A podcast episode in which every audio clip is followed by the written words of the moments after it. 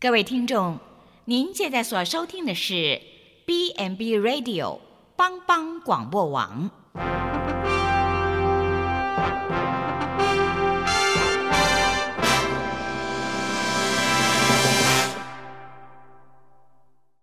即将为您播出的是由陈伟和蓝莓共同主持的《后熊笑狗真幸福》。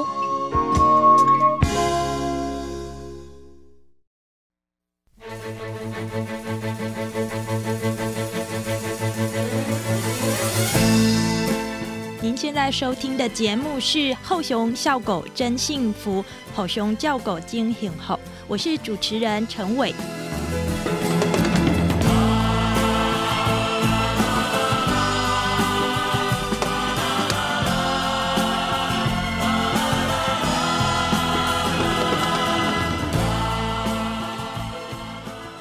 今天互相照顾真幸福的故事呢，是发生在有什么样长辈的家庭中。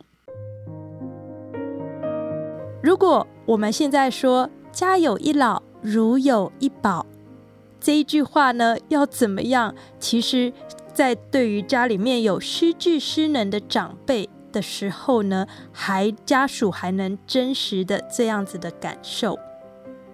我们都常常听到家属会说：“啊，老人家不肯乖乖的吃药。”或者会说：“我们啊，白天要工作，可是放长辈一个人在家，如果自己走出去走丢了，或者是开了火忘了关，这个都会酿成大灾难，或者是遗憾终生的。”也常常我们会听到有家属会说：“奇怪了，为什么长辈的性格会巨变，变成现在这个样子，非常的难以沟通啊！”照顾导致离职，离职导致贫穷世袭给下一代，而经济的困顿导致两代同垮。用自己的生命还有生活来作为代价来照顾长辈，最后导致一整家都心力交瘁，长辈也不愿意见到这样的情况。上述我所说的每一个问号和每一种现象的归纳，其实都是高龄少子化这个双重的呃效应而带来的照顾的风险。在统计上显示啊，两成的重度的失智失能者吸纳了八成绝大部分的镁光灯，导致呢真正大数的八成的轻度中度的失智失能，因为不清楚照顾资源所在，或者是照顾的资源客观的条件本身就还不足够。而导致一个美满家庭中的老中青三代长辈啊，因为缺乏了合适的生活设计而快速的老化。中青两代呢，也无法真实的感受到家有老如有宝。上述我们谈到的现象，到底怎么办？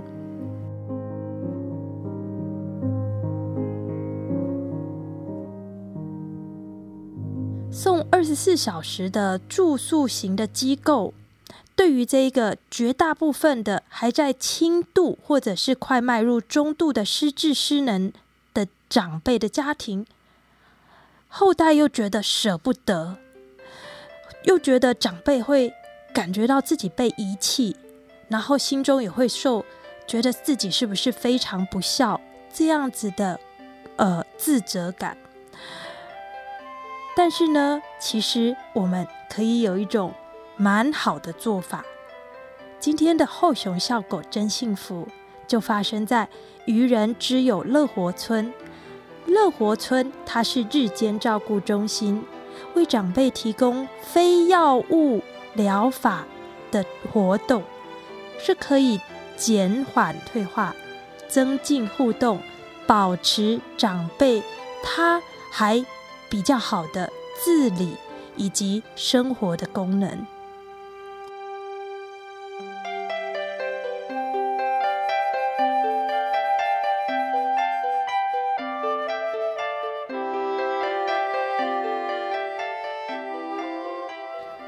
我们提到日间照顾中心，这到底是什么？它顾名思义呢，就是提供白天的照护服务，社区化、在地化的一种喘息服务。各位好朋友，您不要觉得我说的社区化、在地化只是冷冰冰的这一种呃概念名词。事实上呢，这个是对于任何一位长辈都相当重要的概念。您有没有看过？其实有许多的失智的长辈，他其实竟然还记得医院不是我家，我一定要回家。大家有没有看过这样的经验？如果您仔细观察，确实是存在的。这位长辈不是失智了吗？可是事实上，他还是认得什么地方是我熟悉的，什么地方是我的家。因此，社区化和在地化如此的重要，就是这个原因。那社这个。日间照顾中心，它可以在社区里面，相当每一个社区几乎都会有这样的中心。它可以提供社区中的轻度、中度的失智失能的长辈，周一到周五白天的照顾服服务。我们可以想象，它就是长辈的幼稚园。只是啊，这个地方的联络部上面写的东西和您。想象的很不一样。愚人之友乐活村这个日间照顾中心的社工员凯玉，他是这样说的：“嗯，我是乐活村的社工，我叫凯玉。乐活村的长辈，他们通常都是什么样的体况会来到乐活村？因为我们知道照顾其实也要呃依体况来分级，才能够对长辈最好。”嗯嗯，其实我们这里是失能跟失智的嘛。那我们的状况就是自己还有一点自理的状况的话，然后来这边。那通常会来这里的长辈，就是有些是因为家属觉得说在家里面的长辈的状况不是很好，可能就是一天到晚都看电视，或是一天到晚都躺着睡觉。那有一部分是觉得说，哎，长辈是已经很久没有接触到就是社会啊人群，会觉得说他是需要这样的刺激。那有些还有另外一部分就是可能家属真的是。呃，因为要上班没有办法照顾，对，然后希望说，那透过这样的照顾，然后回去他也可以跟自己的父母，然后有更多的相处时间，不是说像住机构就二十四小时了这样子。嗯，这个那这我听起来最大的挑战就是你们怎么样跟长辈建立关系？因为我自己家人也有长辈是失智的，所以到了陌生环境，呃，看到陌生人，他其实有时候会蛮。慌张、焦虑的，那这会其实是让我们 真的舍不得让他到外面这样子放着他。所以，这个凯玉，你们是怎么做到的？啊嗯，因为一开始长辈其实对于这种照顾的环境，都会觉得说，嗯，我是不是被不要了？我是不是被抛弃了？然后来到这边就觉得说，那我是不是以后就住这边了？那其实我们来的时候，我们都会先跟长辈说，其实我们这里是没有让你住。那我们这边的话呢，就是让你来游戏，让你来玩，交朋友。那我们也会说，就是诶，那以前你的嗯经验是怎么样啊？那你是住哪里的啊？那因为我们这边有很多可以比较快速融入的话，都是因为可能是诶。突然间发现了其中某一位是他的亲戚，或是以前的同事，或者是好朋友。然后我们甚至这里有母女档，还有之前有一个那个姑姑跟侄子的这个组合，就是因为这样子。那也因为可能是呃有亲戚或是地缘的这个关系，所以他们比较会互相照顾。那就会说，那就是突然间遇到一个认识的人，那自己责任感就会起来，就觉得说，哎，这我比较熟，那你你有问题就是你可以。跟我讲，那我帮你，那他们会觉得说，对啊，就是我亲戚也在在这边，然后我来这边也不会说很孤单啊，所以就是可能就这样渐渐就融入了。嗯，我有看到，就是每一个长辈都有一本联络簿，那我还仔细翻开里面看，这个跟我们那以前国小的时候的联络簿的内容很不一样，不是什么课业怎么样，而是说大小便次数、上午跟下午的血压，然后还有就是。呃，温馨叮咛就是看他的这个在这里的白天的状况，给家属的这个提醒。那我很好奇，其实周一到周五白天在这时间还蛮长的，要给长辈怎么样安排他们的时间啊？嗯，因为其实长辈在这里的话，我们会希望说，就是除了说维持基本的生活的功能，那也希望多一点的刺激。那我们就是按照就是星期一到周五每每周的呃，假设说呃周一是呃音乐照顾，然后呢基地的训练。那周二我们就是卡拉 OK，因为长辈蛮喜欢的。然后周三、周四我们会有一些认知的训练，或者是呃像是桌游那类的，嗯，或是绘画手作。然后依照可能。嗯，最近是圣诞节，那之后过年，对。那周五的话，我们就是固定会让我们看怀旧的电视剧，这样子。嗯嗯。哎，那个怀旧的电视剧是什么？这个，因为我知道这个其实是蛮有啊地方性，它要还还蛮有在地性的。那像我这里普里的长辈去看琼瑶吗？还是去看什么？最近就是算是蛮热门的那个忠孝节义，就是那个歌仔戏的那一种。那因为也是讲台语嘛，然后长辈会觉得很亲切。然后这这部电视剧的话，就是长辈算是蛮投入的。如果你刚有去看的话，你会发现他们在底下偷偷哭，就是被剧情感染。嗯，很可爱。所以呃，这边不是那种看琼瑶，也不是听那种唱京剧的，这边应该是看歌仔戏的，对不对？对对，嗯，哎，那我想问一下，就是说，呃，我可以听得出来，这一些设计的活动其实有个很重要的目的，就是啊，让天黑的比较慢，就是让长辈的失智失能的情况可以延缓这样子。那如果当长辈就是周末两天还是待在家里嘛，这是正常的，呃，礼拜一再来，会觉得有差距吗？因为其实我们蛮多长辈他是呃独居，那独居的话，女儿可能或是儿子都是住在比较外地，有台北啊、台中，那我们都会跟他说，就是嗯，因为我刚有说到联络部这件事情嘛，我们上面就有写，或者是说如果长辈他本身是。像是独居没有需要用到联络部的话，那我们会个群组，或是我们会直接私下跟家属说长辈最近状况是怎么样，那要多注意。那长呃家属的话，可能就是周末会回去，或是说打电话叮咛他说，哎嗯最近要记得做什么事情哦，这样子类似这样子。然后因为家属也只能做到叮咛这部分嘛，所以如果周就是周一来的话，然后发现状况有改变，那我们就是。其实就是长辈状况有改变这件事情，是我们会跟服务人员做一个讨论，然后再做一个后续有个调整。嗯，对。呃，这个状况有改变是指具体来说是什么？是变得动作比较慢吗？还是什么？因为其实我们有做，就是针对每个长辈做个个人的服务计划，那是以年度为单位的。然后它是每一季会做个调整，然后除了说每季做调整，我们每个月还是会做，就是讨论，可能诶这个月这个长辈发生了什么事情，那么后续要怎么处理？那即便说可能是比较紧急的状况的话，那我们就是不会呃撑到那个月，就是那个月讨论的时间，我们就是当下立即的做处理。因为有些长辈可能不知道自己的。状况像是嗯，我最近感哎长辈出去玩，然后回来后以为是感冒了，就是肺发炎，对，然后家属是嗯发现了，然后跟我们讲这样子，不太就想说哎奇怪，怎么突然间过个周末，然后出去玩，然后就戴口罩了呢？然后后来啊就是肺发炎这样子，嗯，所以说跟家属密切沟通算是蛮重要的啦。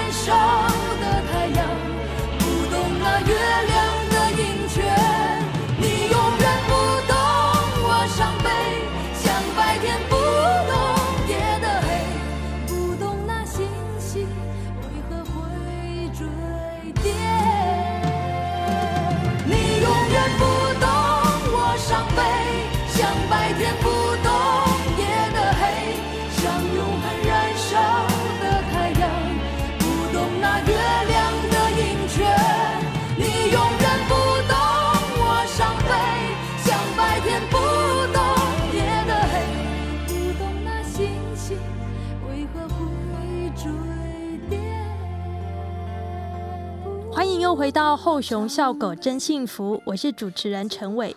刚刚节目一开始我们所说的，就是这一种轻度、中度的失能失智长辈，有这样一位长辈在自己的家庭里面，到底我们怎么样设计他可以安老、尊老、终老呢？我们常常跟长辈日常的互动，有人会说不知道该怎么样让他乖乖的服药，或者是说白天的时候，这个呃家里面的这个呃呃中生代或者是年轻的朋友要出外工作啊，那长辈一个人在家，也不知道是他看电视还是被电视看，好可怜。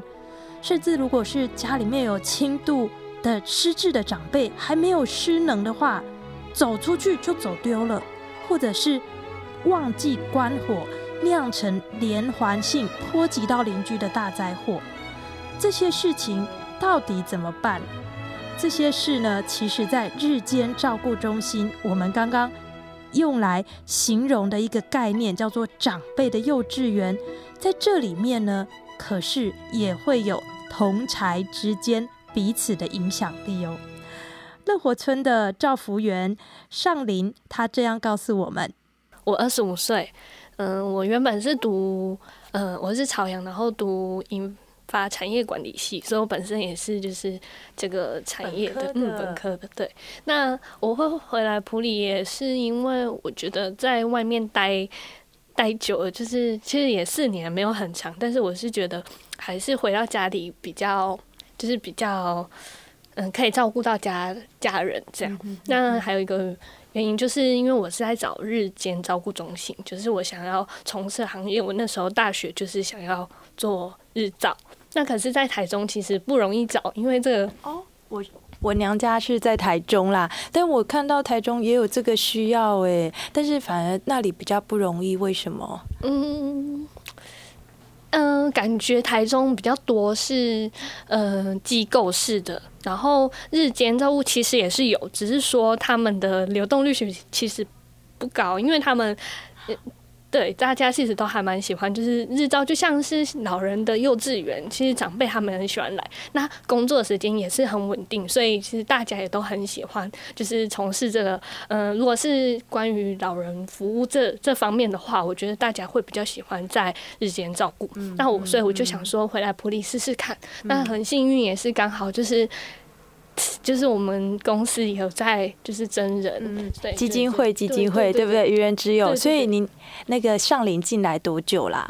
我这样两年，两年，嗯，两年多这样。嗯，我们现在在的这个地方是叫做乐活。那乐活的呃，我其实。就蛮好奇，因为我刚才看到这个长辈年龄哦，目测哦，大概也有都有七七八十岁。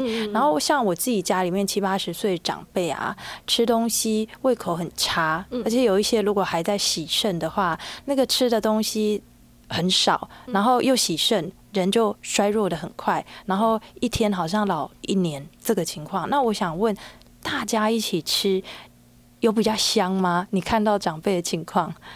嗯，我觉得大家一起吃很棒，就是可以营造家的感觉。对，因为长辈其实他们在用餐，我们也都会就是针对他们每个人的饮食习惯，然后还有他们有的可能牙口不好，我们就帮他碎食。所以我们这样子，第一可以照顾到全部的人，然后也可以观察到他们在用餐的那些状况。我觉得这是主要是让大家一起用餐的原因是是在这。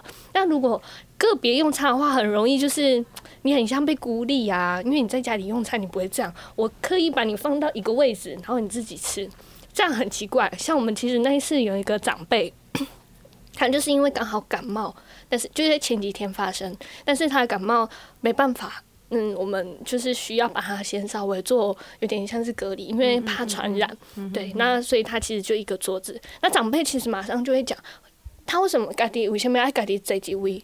对啊，那我们就是说阿嬷，因为他感冒，我们怕会传染。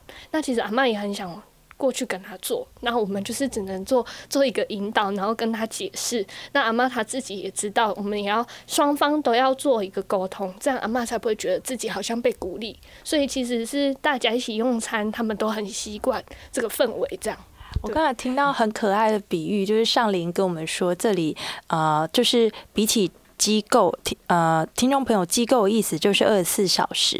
那日照中心的意思是，就是它是这个呃晚上会回家睡觉，但是白天的时候在这里的。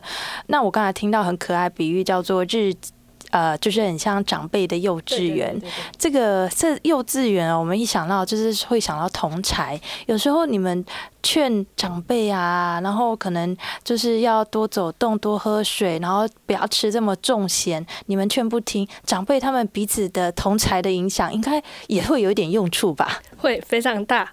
就是我们也是有比较不爱喝水的长辈，这时候就很明显，我们就把他特意呢安排到一个比较嗯，他比较热心，会帮助别人的长辈。但是他在旁边，他就会说：“来，阿嬷啉茶，啉茶，直接帮他把茶杯拿起来。”这时候饮水量就会增加很多。对，所以同才的影响是会有的。那有时候其实我们像我们很忙，然后需要做别的事情。来不及看他们就是其他长辈的时候，我们就说阿妈，你帮我跨姐。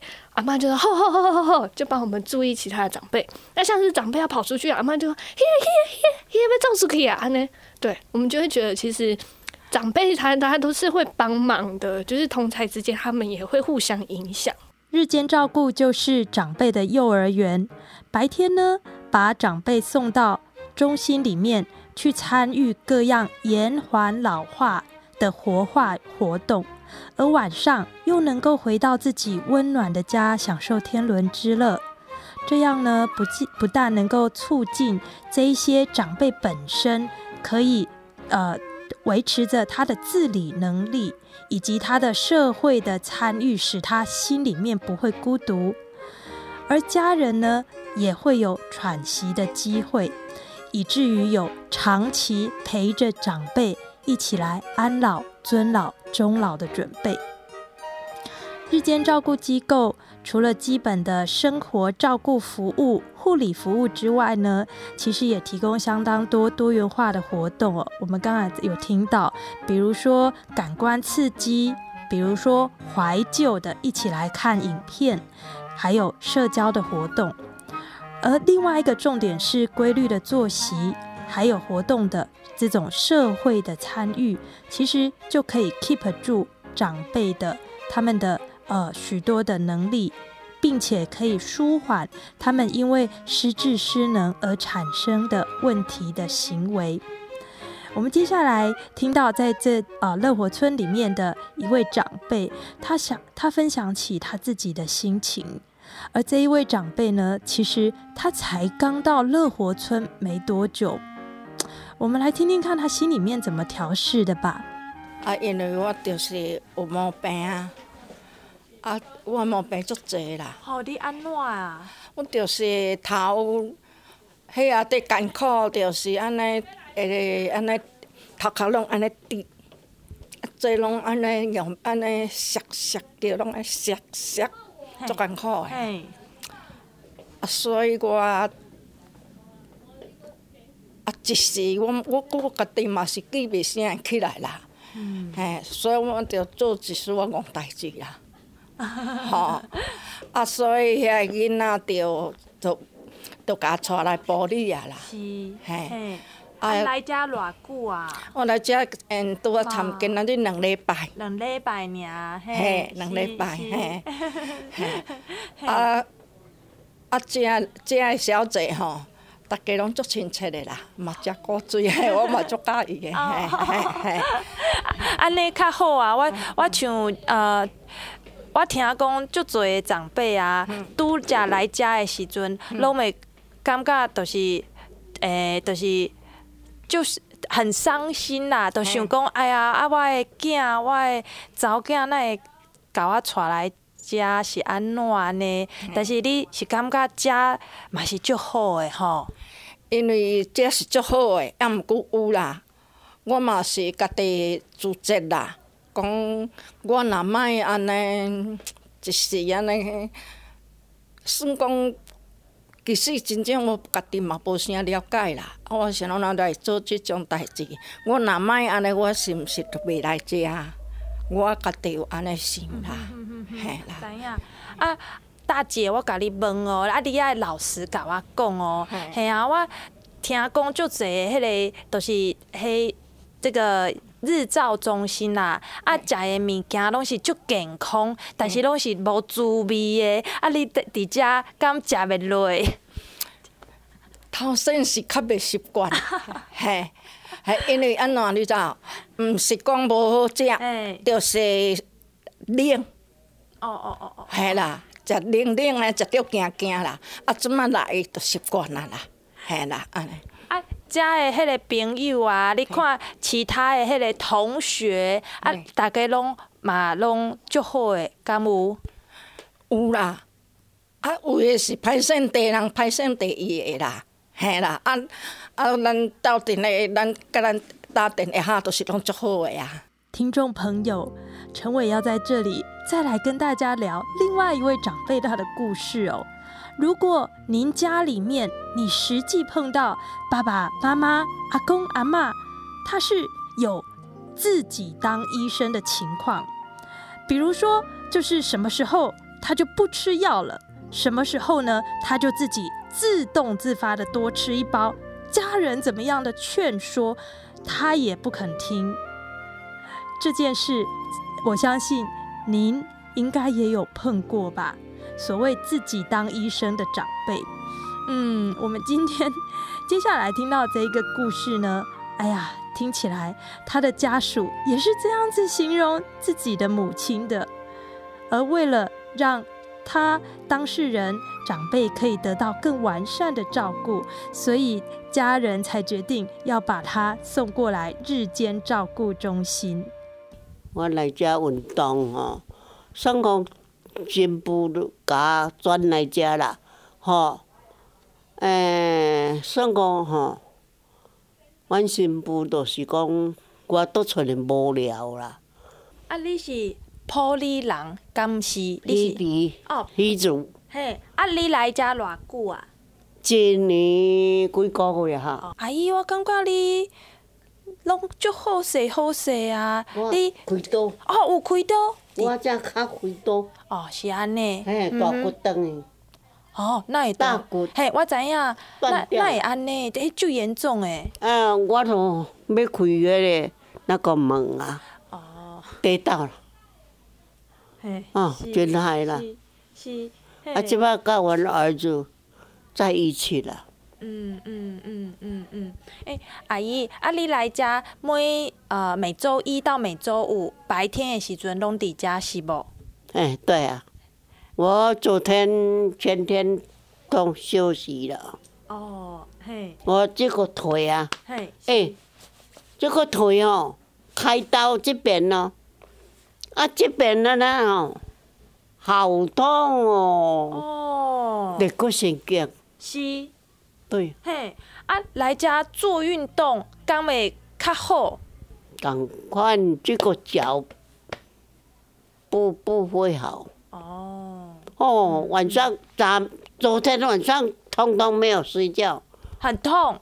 很痛，痛得要死了。嗯嗯嗯，晚上吃饭，嗯嗯嗯吃完吃一包药，嗯嗯，吃包药去躺的，躺的哦，这个啊，好痛哦，好痛，哦，啊，阿姨，啊，我起来看电视，嗯，一点钟要要去看电视哦，是，拢无无法度困，啊，无法度困，我就想讲遐也有饼，摕来食吼。是，食食来，搁食一包药仔落，食落吼，都较好啊，哦，都较好啦。哦哦哦哦吼哦，嗯嗯嗯，啊，早困较伤，我我是无够。妈，你早买去啊？八点啊呢？啊，都恁拢恁新妇开车载载你来，还是你家己来？因遮来，因因小姐去载啦。啊，你感觉伫遮迄个同学甲迄个小姐老师，敢有好拢甲你弄诶好势？通通通好，嗯嗯袂歹。遮个小姐拢真故意，这嘛真故意。安尼甲你以前啊，就是伫厝里来遮较好耍吧？啊，都人做啥，咱着爱做啥，运动啊。安尼较较迄迄个手脚会较流利啦，安尼嘛会使，嘛袂歹啦。嗯，袂歹啦。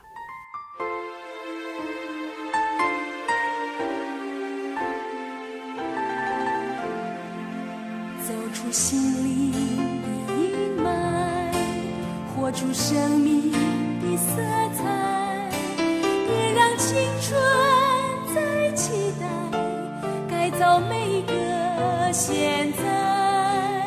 走出心灵的阴霾，活出生命的色彩，别让青春再期待，改造每个。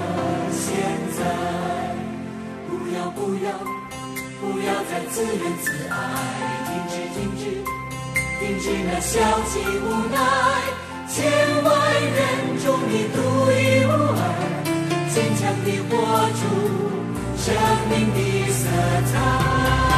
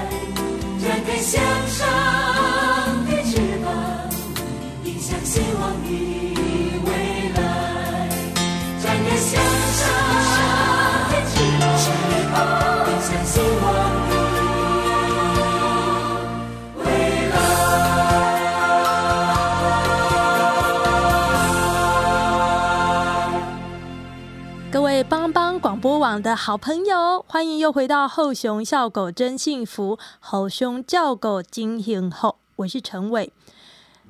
在过去的上一集的节目里面，我们谈到了长照四包钱，这个是政府照顾大家的福利措施。所以您这里面具体包含了什么服务？要什么样的条件才可以去请领？它具体的金额的额度又随着您的这个家庭的收入状况有什么样的不同？这个呢，在上一集我们聊到，而另外一方面，我们其实也透过这一位这个跟我们分享的来宾，其实谈到说，他为什么会在他在台北工作了十年，而且是小有成就了之后，他忽然转换了跑道，到一个截然不一样的专业领域，也就是长照产业里面当个案管理专员。其实啊，这样的情况在我们今天节目的上半段听到的照顾服务员这一个好年轻的声音哦，对他本人。她的年纪就如同您听到的，是个二十出头的年轻女孩。她不同于她说她班上大部分同学的选择，她第一份工作就想要做长照产业里面的照服员，是因为这个原因。呃，像是你的同学啊，虽然你们读的都是银发产业，但是你的同学，呃，可能考量到就是说。